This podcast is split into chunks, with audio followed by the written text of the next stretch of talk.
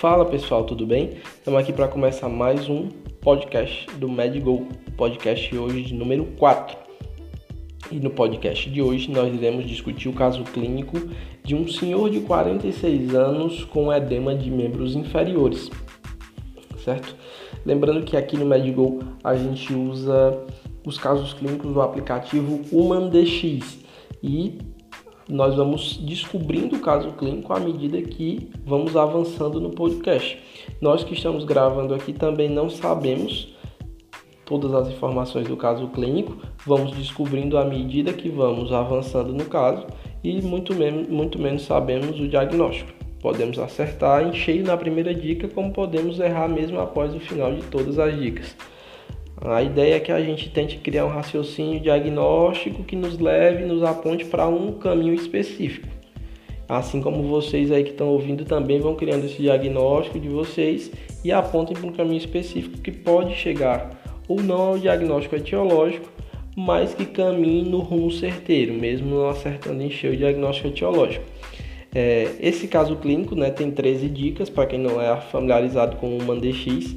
É, varia o número de dicas, 7, 8, 9, 10, no caso desse 13. Ele foi criado por John Ino Huang, da Escola de Medicina da Universidade de Nova York. E a dica número 1 nos diz: edema de extremidades inferiores, região bilateral, início duas semanas atrás, sensação dolorosa. Então a gente está diante de um caso clínico de um paciente com uma síndrome edemigênica, a princípio localizada nos membros inferiores. Ele não nos disse se esse edema está localizado em alguma outra parte, né? E mais especificamente na extremidade dos membros inferiores. É bilateral, começou há duas semanas e é dolorosa. Diante disso, é importante que a gente tente delimitar ao longo da história se esse edema é de origem renal, é de origem hepática, é de origem cardíaca, é de origem mixedematosa, né, de algum acometimento tireoidiano, ou é de origem vascular propriamente dita, ou é infeccioso, no caso de uma celulite, ou erisipela, e por aí vai. O fato de se tratar de um edema bilateral afasta algumas hipóteses, mas não descarta. Por exemplo, tratar-se de uma condição infecciosa, como erisipela ou uma celulite, é, vai um pouco para trás por se tratar de um edema bilateral e também com duas semanas de história. Geralmente é um curso mais agudo e localizado em um dos membros apenas, não que não possa ser localizado em ambos. É, acometimentos vasculares, como por exemplo uma trombose venosa profunda, que costuma cursar com edema de membros inferiores, também fala um pouco contra o fato de ser bilateral.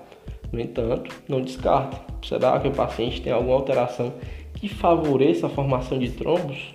É, alguma trombofilia, alguma doença autoimune que favoreça a formação de trombos? Não sabemos.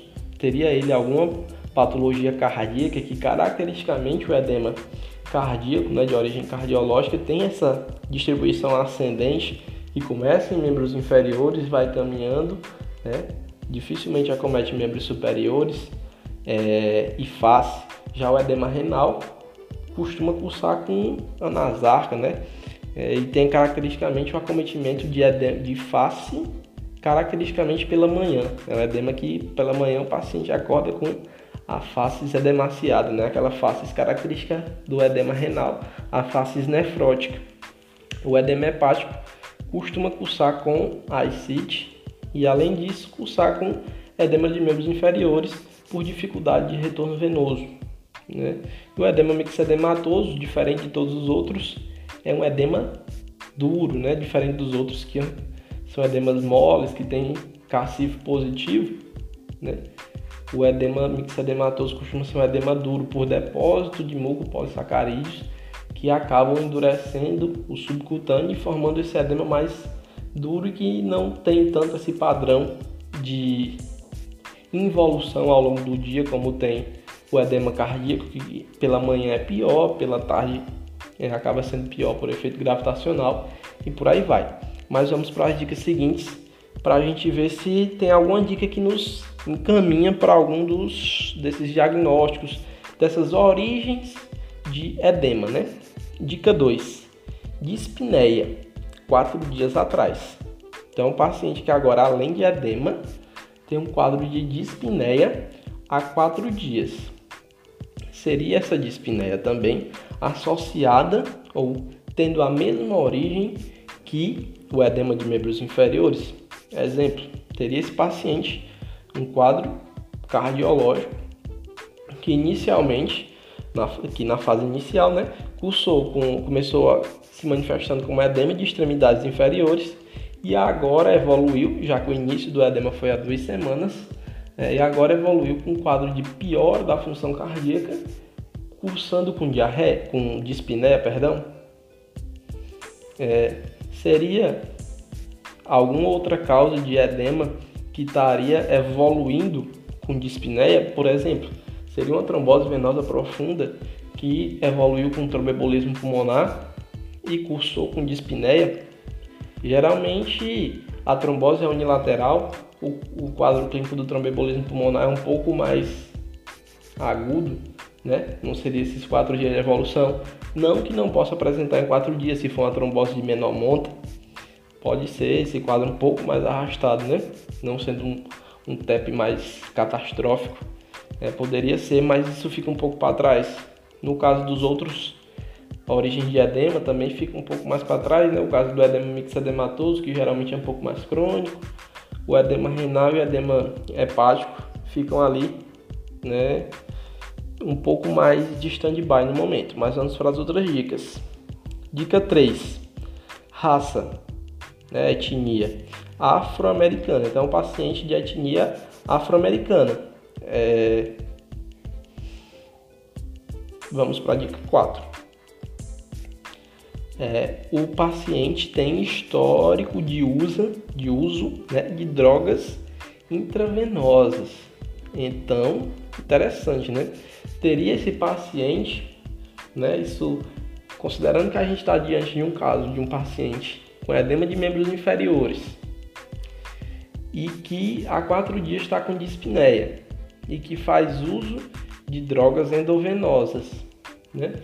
É, será que esse paciente está com um quadro de endocardite infecciosa, por exemplo, que tem como fator de risco importante o uso de drogas endovenosas, e esse paciente está fazendo lesão valvar por quadro infeccioso de endocardite infecciosa e está cursando inicialmente, né? Cursando com uma falência cardíaca que inicialmente se manifestou com edema e agora está se manifestando com dispneia, esse é, esse é um, um, quadro importante a ser repensado.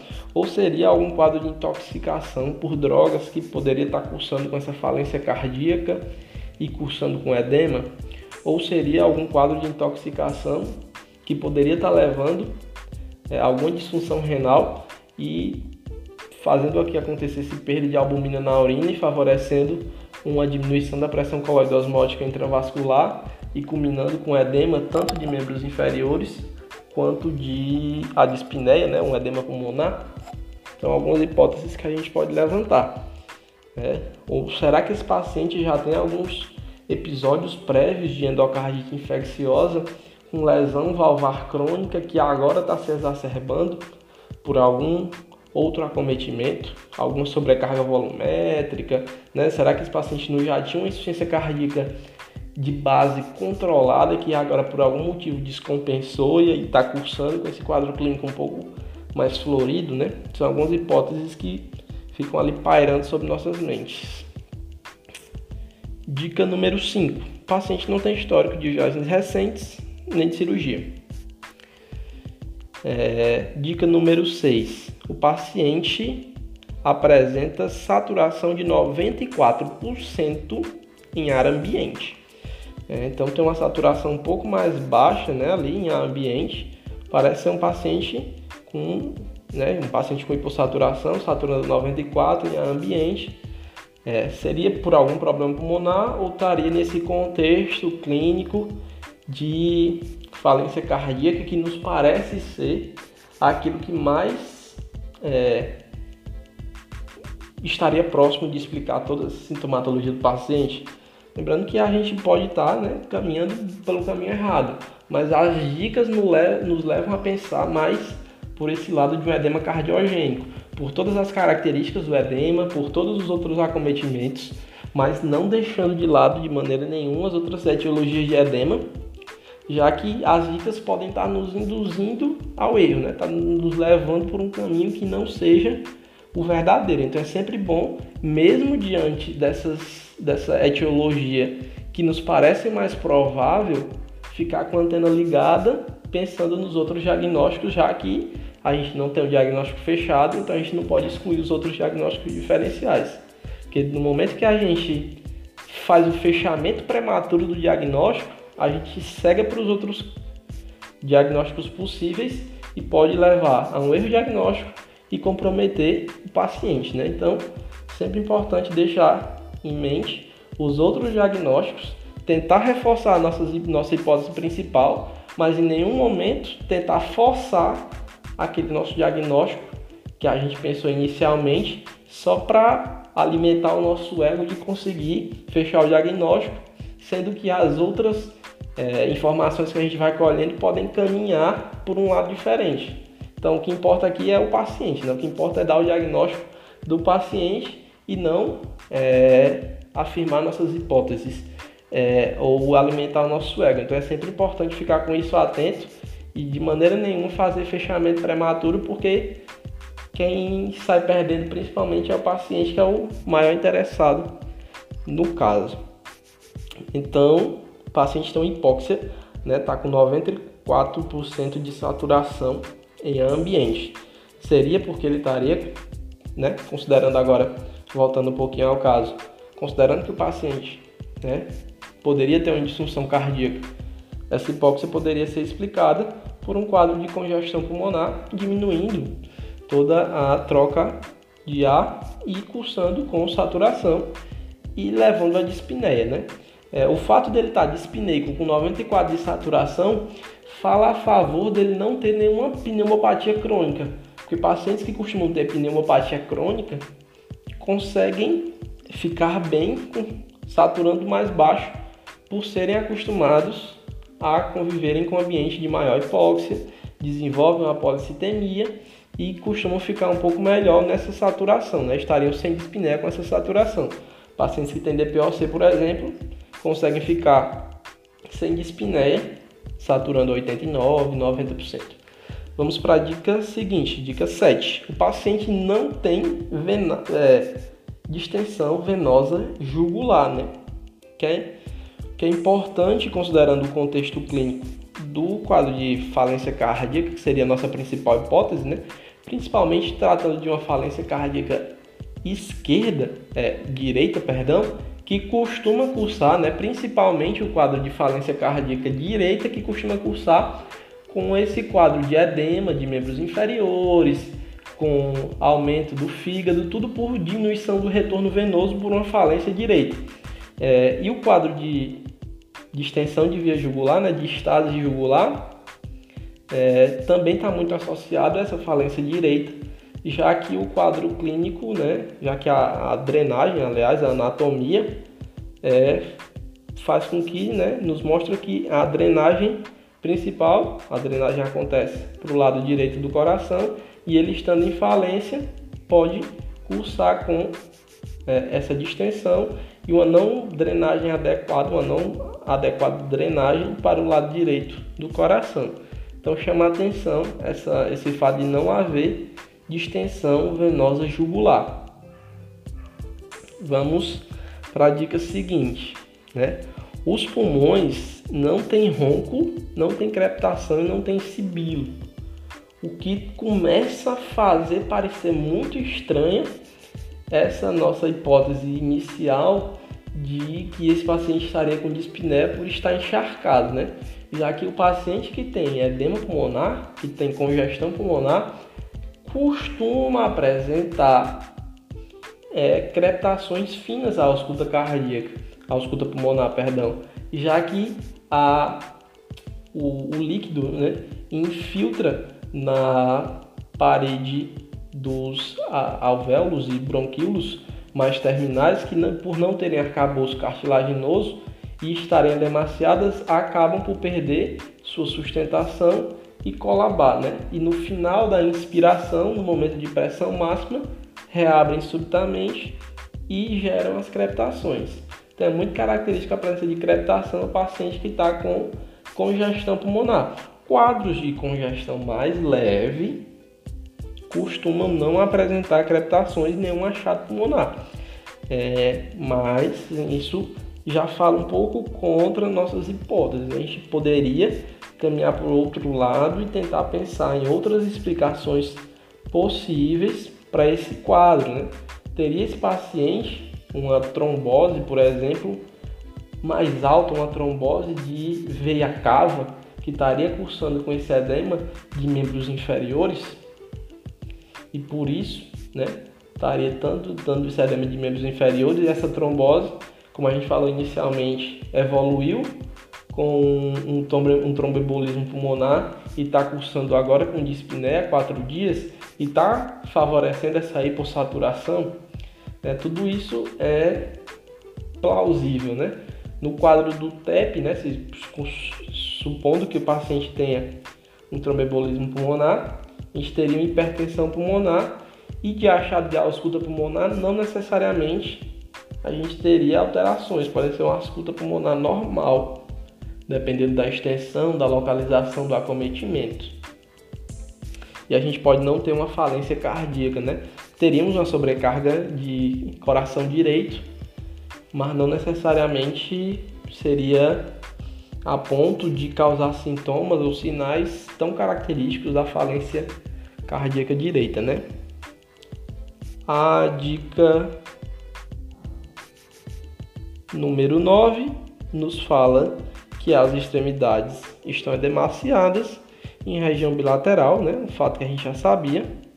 E agora vamos para a dica seguinte, a dica de número 10. A dica de número 10 nos mostra um eletrocardiograma né, de 12 derivações que vou tentar aqui analisar para ver se tem alguma alteração que chama atenção e reforça nossas hipóteses, né? É, a gente tinha pensado inicialmente em alguma falência cardíaca, então vou procurar aqui algum, algum achado que fale a favor de, por exemplo, infartos prévios, alguma onda aqui patológica, amputação de onda R, né, de perda de massa muscular, por exemplo, ou de alteração de contração ventricular, né, alguma alteração que fale a favor desses achados, algum achado eletrocardiográfico, né, para ficar melhor, algum achado eletrocardiográfico que fale a favor de alguma dessas alterações, né, que a gente não vai ver alteração de contratilidade no eletrocardiograma.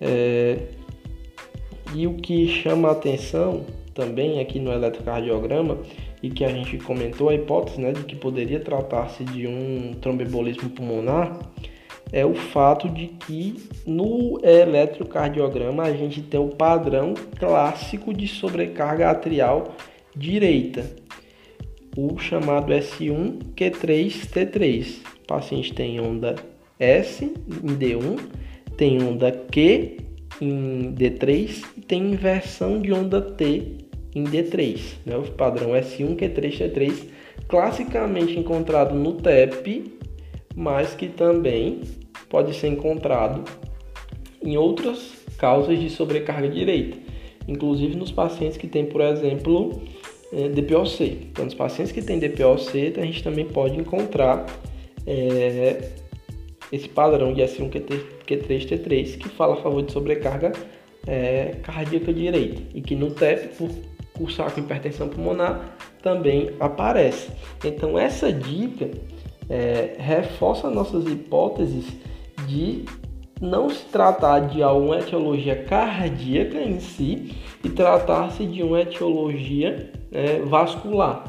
Esse paciente está com um, um, é, um de membros inferiores ou de veia cava, por exemplo, e evoluiu com um tromboembolismo pulmonar que está levando a dispneia a quatro dias. Então, esse quadro clínico de duas semanas de edema que evoluiu a quatro dias com dispneia, né? Sempre importante e corroborando as nossas, o nosso estranhamento com o fato dele ter uma falência cardíaca e não ter nem distensão jugular, nem crepitação, nem ronco, nem sibilo. O que é estranho, né?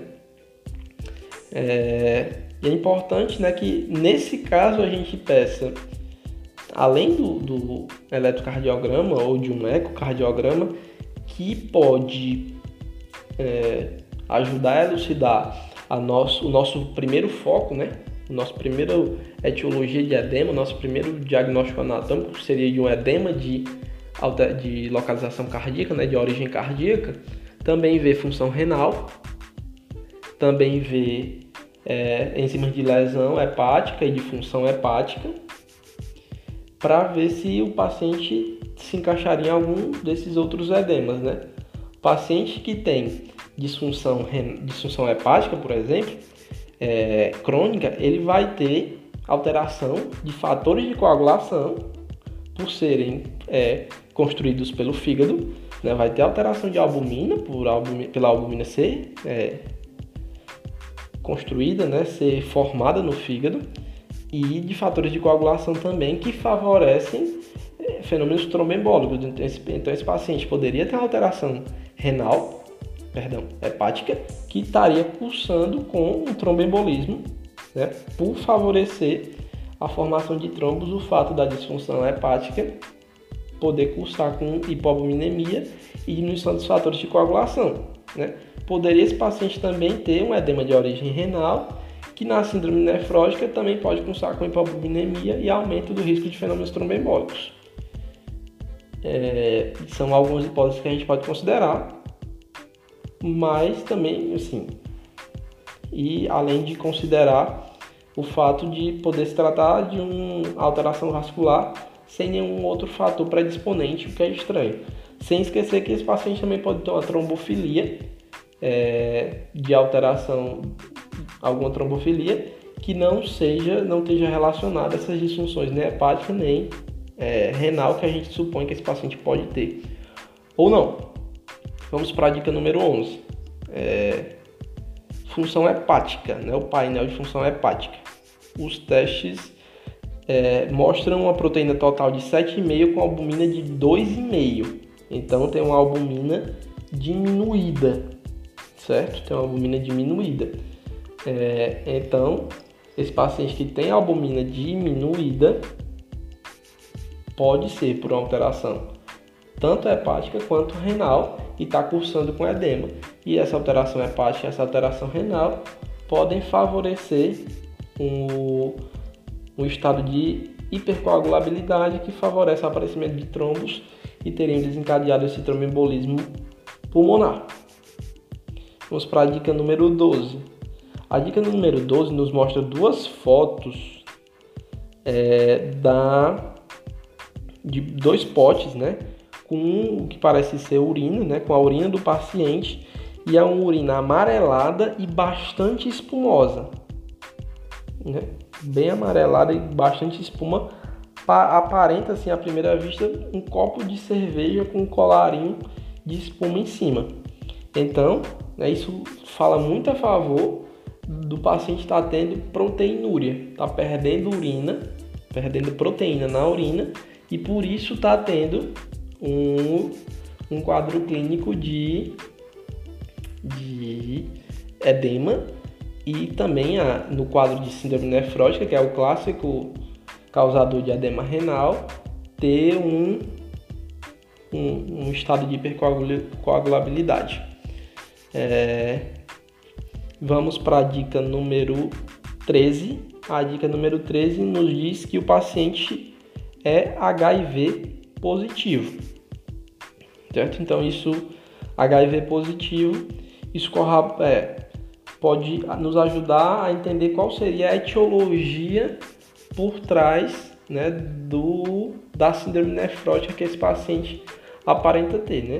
Então, antes de submeter, o que nos parece é que esse paciente tem uma síndrome nefrótica que cursou com um tromboembolismo pulmonar estava levando a dispneia do paciente, o quadro clínico que inicialmente começou a cursar com é, edema de membros inferiores. E o fato dele ter HIV favorece o diagnóstico etiológico dessa síndrome nefrótica, que poderia estar levando é, principalmente a uma pneumopatia, né, na verdade, uma nefropatia associada ao HIV.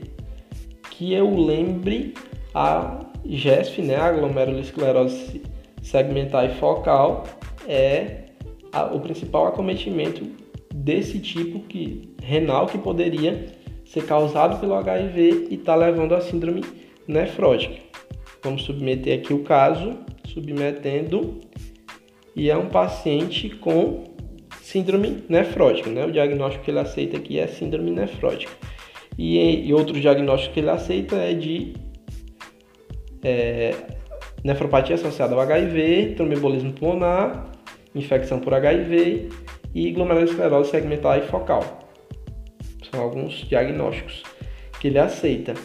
Então, a, o paciente que tinha inicialmente né, um quadro de edema de membros inferiores evoluiu com dispneia e com um eletro que mostrava sobrecarga de câmaras direitas, com hipoalbuminemia, com urina espumosa. Então, chegamos ao diagnóstico de uma síndrome nefrótica. Então, fica de ensinamentos diante de casos do tipo: sempre pensar diante de um paciente com edema nessas grandes síndrome, é, nessas grandes etiologias, esses grandes diagnósticos anatômicos para uma síndrome edemigênica. É um edema renal, é um edema cardíaco, é um edema hepático, é um edema mixedematoso, é um edema de origem vascular, um pouco é, menos provável, mas é um edema de origem infecciosa, no quadro de erisipela ou de celulite, né? Quando a, relacionada a membros inferiores. Então é sempre importante pensar nisso e sempre tentar fortalecer suas hipóteses e tentar definir o caminho para algumas delas. Nesse caso clínico, a gente foi levado a crer, né, inicialmente as dicas nos levavam para um quadro de falência cardíaca, mas no meio do caminho algumas coisas começaram a parecer estranhas. A ausência de roncos, é, a ausência de turgência jugular, e então alguns achados começaram a nos levar para as outras etiologias de edema, que no caso clínico tratasse de um edema de origem renal, que não nos foi descrito aqui, a clássica face nefrótica, enfim. Mas um caso clínico bastante interessante e importante para a gente revisar é, essas principais etiologias de síndrome edemigênica e o amplo diagnóstico diferencial que essa condição apresenta. É isso, pessoal. É, muito obrigado por escutar mais um podcast. Um abraço. Fiquem